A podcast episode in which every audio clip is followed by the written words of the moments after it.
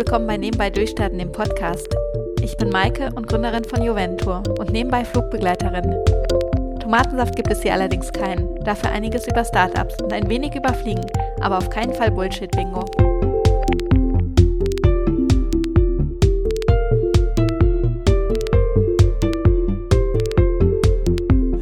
Wieder aus Costa Rica. Vielleicht hört ihr es im Hintergrund. Ähm, ich sitze mitten in der Natur. Um mich herum sind eigentlich Wolken. Vor mir ist ein Riesental. Hinter mir ist der größte Swimmingpool, äh, den ich je in einem Hotel gesehen habe. Und zwar ist das, ich erwähne es ganz kurz, das äh, Cristal Ballena Hotel Ballena geschrieben, also mit Doppel-L. Ähm, man spricht Spanisch aus, also äh, der der Kristallwal äh, heißt das Hotel, ist ähm, von einem Schweizer Ehepaar geführt und ähm, es heißt Bajena, also der Wal, weil man hier äh, super Whale-Watching machen kann. Nicht gerade heute, weil ich bin im Mai da, heute ist Mai, genau. Ähm, aber von Juni bis Oktober, beziehungsweise ich glaube ein bisschen später, August, September, Oktober, ich bin mir nicht ganz sicher. Im Juni, meine ich, kommen die in Ecuador und dann ziehen sie weiter hier hoch, also einen Tick später als Juni. Die brauchen natürlich auch eine gewisse Zeit, um einmal nach Zentralamerika zu kommen. Aber so viel nur ähm, am Rande. Ja, was mache ich hier? Ich bin auf einem sogenannten FAM-Trip. FAM steht für Familization und reise zwei Wochen durch Ecuador und bin komplett eingeladen vom kostarikanischen Fremdenverkehrsamt. Und das ist, ja, wow. Also ich stehe manchmal mit mit offenem Mund äh, in den Hotelzimmern und denke mir, warum darf ich das alles erleben? Also wer meine, äh, wer mir persönlich bei Facebook folgt, hat dieses Live-Video gesehen von dem einen äh, Fünf-Sterne-Hotel, wo wir eingeladen waren, ähm, wo der Whirlpool auf dem äh, Balkon stand und äh, wo es noch Aufdeckservice gab und wo wir ich möchte mich nicht aus dem Fenster hängen, aber ich meine, es werden ganze Trüffelpilze zum Abendessen bekommen haben, also einen ganzen Trüffelpilz. Aber das ist einfach der Hammer, wo ich hier ähm, eingeladen bin. Und es gibt so manche Momente, wo ich mich frage, wieso? Also ich bin nicht der größte Reiseveranstalter von ähm, von Deutschland. Im Gegenteil, ganz ehrlich, Costa Rica verkauft sich bei uns nicht so gut, was sich natürlich ändern soll. Aber irgendwie haben die Potenzial bei Joventur gesehen und haben mich eingeladen. Finde ich ähm, mega gut, weil es, es gibt mir die Bestätigung, dass ich das Richtige mache und es motiviert mich einfach unheimlich weiterzumachen und auch zu sehen, wenn irgendwie der Verkauf jetzt mal nicht so boomt, dass man trotzdem immer noch Potenzial hat. Ja, wie gesagt, ich bin komplett eingeladen äh, worden. Das heißt auch inklusive der Flüge. Geflogen bin ich, und das möchte ich, möchte ich ganz, ganz kurz erwähnen, bin ich mit Iberia. Unsere Kunden sagen immer, wenn wir eine Iberia-Buchung vorschlagen, bitte nicht Iberia. Ich bin bisher nur einmal Iberia geflogen, jetzt das zweite Mal und ich muss sagen, ich kann die Kunden verstehen. Und ich möchte an dieser Stelle einfach mal ganz kurz ähm, mich über Iberia beschweren, aber ich fand das das ging gar nicht. Also ich arbeite ja selber als Flugbegleiterin immer noch ähm, fünf Tage im Monat und habe ja nebenbei Joventour aufgebaut. Inzwischen ist es andersrum, Vollzeit Joventour, Teilzeit Fliegen.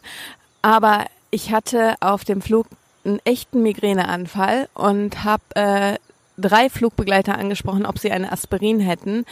Ich habe genau drei Stunden gewartet, bis ich wirklich am Heulen war. Also es ging, es ging gar nicht mehr. Mir kamen die Tränen. Ich konnte nicht mehr, ich, ich konnte überhaupt nicht mehr ähm, die Augen offen halten. Ich glaube, jeder, der schon mal Migräne hatte, kennt das. Und ähm, naja, ich bin dann ziemlich verheult äh, mit geschwollenen Augen und meinem Airliner-Ausweis dann zu der äh, vierten Kabinenkollegin gegangen und habe gesagt, ich bin auch Crew, es kann nicht sein, dass ihr nicht in drei Stunden schafft, das, mir eine Tablette zu geben. Und ähm, es tat mir leid, dass ich diese, dass ich mit diesem Ausweis da hingehen musste und erst zeigen musste, dass ich Kollegen bin und dass ich wirklich Hilfe brauche. Ähm, und dann hat sie gesagt, nee, der, der den Schlüssel für das, für die Medizin hat, ist gerade in der Ruhe. Und dann habe ich gesagt, das kann doch nicht sein, dass der, der den Schlüssel für die Medizin hat, dass der in der Ruhe ist. Also man hat ja immer auf den Langstreckenflügen äh, Ruhezeit und Wachezeit, wenn kein Service ist. Ähm, das heißt, ihr dürft kein Medical bekommen in der Zeit. Und so hm, hm, hm, haben dann so rumgedruckt. Und dann habe ich gesagt, es geht nicht mehr. Also ich würde nicht zu euch kommen, wenn ich, wenn es mir nicht äh, schlecht gehen würde. Und wenn ich jetzt keine Tabletten bekommen würde, dann würde ich jetzt zum Medical werden. Also zum medizinischen Notfall. Und äh, da meinte sie, ja, ich schau mal in der Crew, was, ähm, was die anderen hatten. Die war dann auch ganz nett. Die vierte Flugbegleiterin, die ich angesprochen hatte, ich weiß nicht, ob es daran lag, ob ich meinen Ausweis gezeigt habe, aber ich persönlich fand, dass ähm, das ging gar nicht, dass man vier Kollegen ansprechen musste und dann noch als Antwort bekommen hat, ähm, derjenige, der den Schlüssel für dieses, für diesen Medizinkoffer hat, ist in der Pause. An dieser Stelle, Iberia, bitte mach irgendwas anderes. Ich also ich kann verstehen, wenn man, wenn man vergisst, dass jemand eine Tablette haben wollte. Das geht mir auch oft so. Nach dem Flug stehe ich dann irgendwann unter der Dusche oder liege im Bett und denke, ah, 14c wollte doch noch einen Kaffee und 21f wollte doch noch eine Tablette haben. Das passiert jedem Flugbegleiter. Aber dass es drei Flugbegleiter, drei Flugbegleitern passiert und dass man dann erst den, den Airliner-Ausweis vorzeigen muss, um, ähm, ja, um an eine Tablette zu kommen, ist für mich ein No-Go-Item und ich verstehe unsere Kunden immer, wenn sie sagen, sie möchten nicht mehr mit Iberia fliegen. Ja, aber das war eine kurze Exkursion ähm, aus der Sicht eines Kunden, der selber als Flugbegleiter fliegt. Ich möchte aber ein ganz anderes Thema heute fokussieren und äh, zwar auf die Frage, warum bin ich eigentlich mit Iberia geflogen und nicht mit meiner Airline? Ihr ähm, merkt, glaube ich, auch immer, ich, ich nenne meine äh, Airline nicht. Also weil mein Arbeitgeber nämlich ein Problem damit hat, dass ich äh, nebenbei was gegründet habe. Das hat sich einmal äh, ein bisschen zugespitzt. Das war vor zwei Jahren. Und ähm, da hatte, hatten zwei Magazine, einmal die Wirtschaftswoche und einmal die FVW, getrennt voneinander angefragt, ob sie ein Fotoshooting in Uniform machen durften. Und ich habe damals gesagt, das kann ich nicht entscheiden, weil ich bin ja nicht die Airline, aber frag doch mal die Pressestelle. Das war so meine äh, Antwort an beide Anfragen. Und dann haben sie auch beide bei der Pressestelle angefragt. Und dann rief mich zwei Wochen später mein Vorgesetzter, mein Kabinenleiter an und meinte zu mir, ähm, ja, ob ich mir denn bewusst wäre, ob ich meine Arbeit, äh, meine fliegerische Tätigkeit von meiner Gründertätigkeit äh, trenne. Und ich so, ja, natürlich bin ich mir dessen bewusst, sonst hätte ich die, sonst hätte ich ja die Presseanfragen nicht an die Pressestelle geschickt.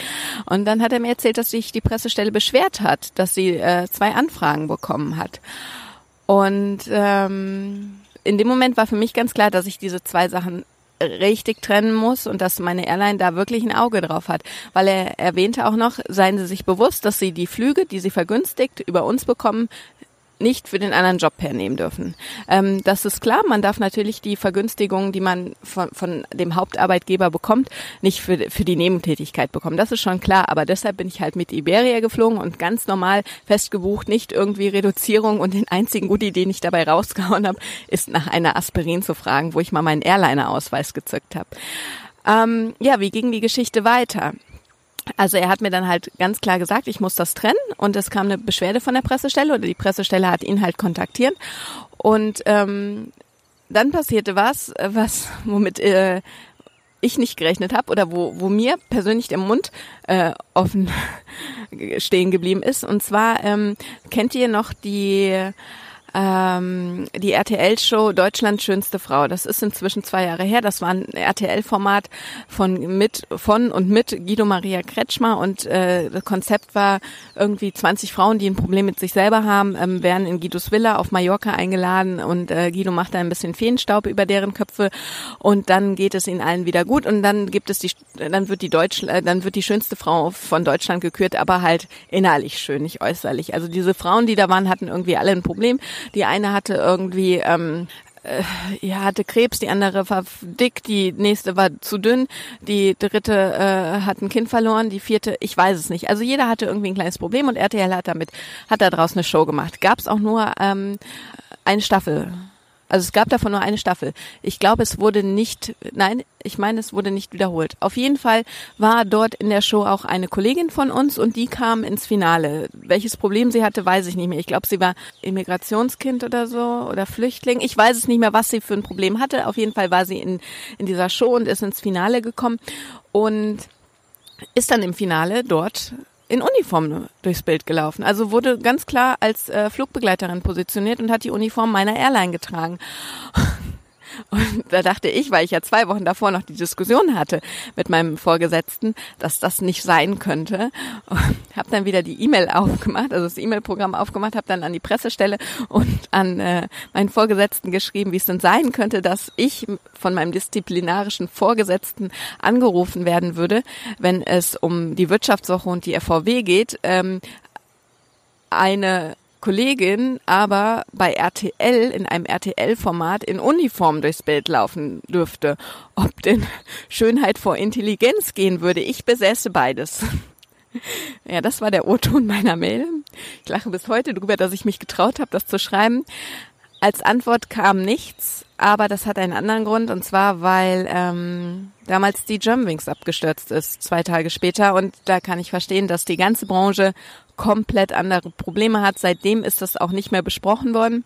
Ich weiß aber seitdem, dass ich wirklich höllisch aufpassen muss und diese zwei Jobs trenne, was ich auch tue. Erster bis fünfter gehe ich fliegen, danach gehe ich ins Büro und ähm, baue Hoventur weiter auf. Oder Joventur besser. Inzwischen heißt es ja Joventur, nicht mehr Hoventur.